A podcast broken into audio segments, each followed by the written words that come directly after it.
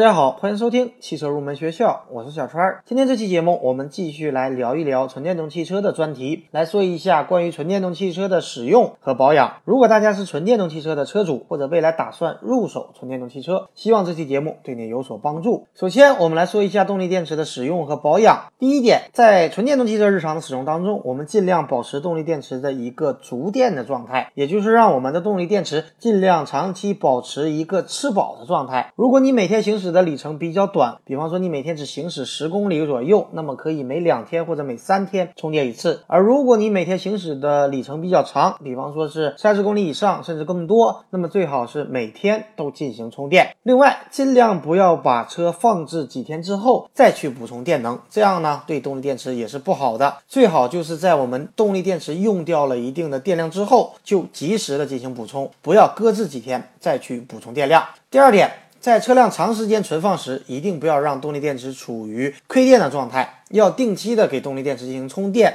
这样呢才能让电池保持一个健康的状态。如果亏电存放，搁置的时间越长，那么对电池的伤害就越大。第三点，不要每次都等到动力电池的电量比较低的时候才去充电，这对动力电池是没有好处的。在特斯拉的用户手册当中明确的写着，当电池放电到百分之零，可能会永久的损坏电池。所以特斯拉为了防止完全放电，当电量降到只剩下百分之五的时候，特斯拉就会进入一个低功耗的模式。第四点。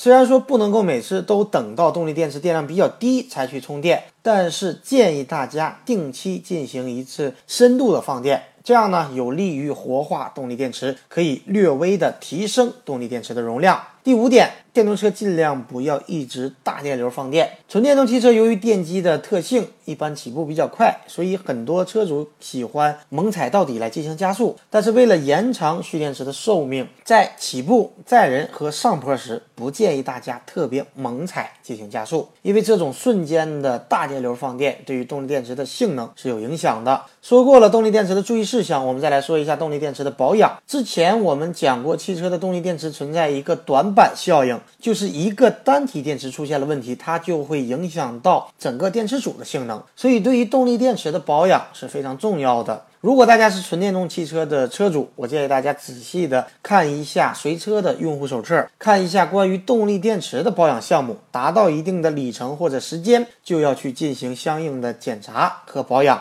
之所以跟大家说用户手册，这是因为用户手册是针对你的车型最准确的一个参考，这样呢，比你问汽车专家、问维修师傅要更靠谱一些。这里呢，给大家介绍一下动力电池常规的保养项目。首先呢，是外观的检查。外观检查主要是检查动力电池托盘的底部和防撞杆，看一下有没有变形等异常。然后呢，就是检查相应的接口有没有破损，固定的螺栓有没有松动等等。其次呢，就是对动力电池的容量进行测试和校正。这里给大家简单的介绍一下容量测试。首先是将动力电池放电到下限保护电压，然后再充电到上限保护电压，然后记录动力电池的容量。如果动力电池存在问题，还要进行相应的校正。比方说，比亚迪的纯电动车宋，它规定的是每七万两千公里或者六个月就要进行动力电池的容量测试和校正。这个项目呢是很重要的。除此之外，还有就是绝缘电阻的检测，还有高压模块故障码的读取等等保养项目。第二个问题，我们来说一下充电设备的注意事项。首先，尽量要使用原厂自带的充电设备，或者采用专业的充电桩进行充电。如果不得已必须采用非专业的电桩，那么每次充电的时间不要过长，否则可能会导致我们过度充电，导致动力电池过热。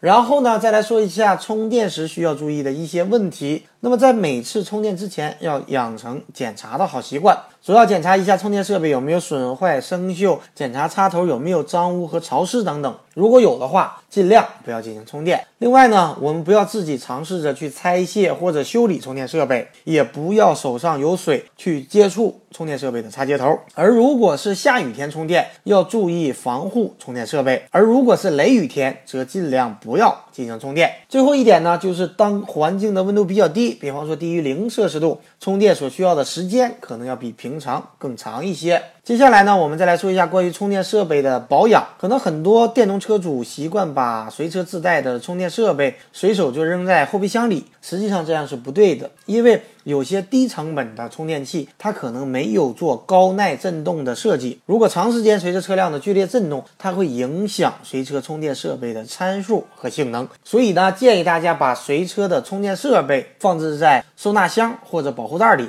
避免随车震动和滑动。比方说，在比亚迪送的用户手册当中是这样写的：在充电完成之后，要将充电设备放入专用的收纳包或者后备箱工具盒当中。还有一条呢，是禁止跌落或者直接拉扯充电设备。搬动时需要轻拿轻放，所以对于随车充电设备，大家不能随手一扔就不管了。第三个问题，我们来说一下纯电动汽车电机和电机控制器的保养。对于纯电动汽车电机而言，最主要的项目就是电机冷却液的更换和电机润滑油的更换。比方说，比亚迪宋规定每四年或者十万公里就要更换驱动电机的冷却液，而对于电机的润滑油，有的车型呢是终身免维护的，除非是有泄漏或者更换电机的情况。大家看一下自己车型的用户手册，按照规定的里程来进行保养。除了冷却液和润滑油以外，对于电机和电机空气的保养，还包括常规的检查，包括高压线束和插件件的检查，以及绝缘电阻的检测。最后一个问题，我们来说一下洗车。在之前的节目当中，我跟大家讲过，传统的燃油车在洗车时也尽量不要用水枪直接去冲洗发动机舱，因为限速防水，但是对于插接件而言，防水可能就没有那么好。那么对于纯电动汽车而言，更不要用水枪直接去冲洗机舱。总结来说，纯电动汽车的保养和传统的燃油车有一定的区别，同时也有一定的相似的地方。那么这期节目呢，主要给大家介绍了一下它们之间的不同的地方，希望对大家有所帮助。好的，以上以上呢就是本期节目的全部内容。如果大家有汽车方面的问题，可以添加我的微信三三五三五二七八六九。我们下期节目再会。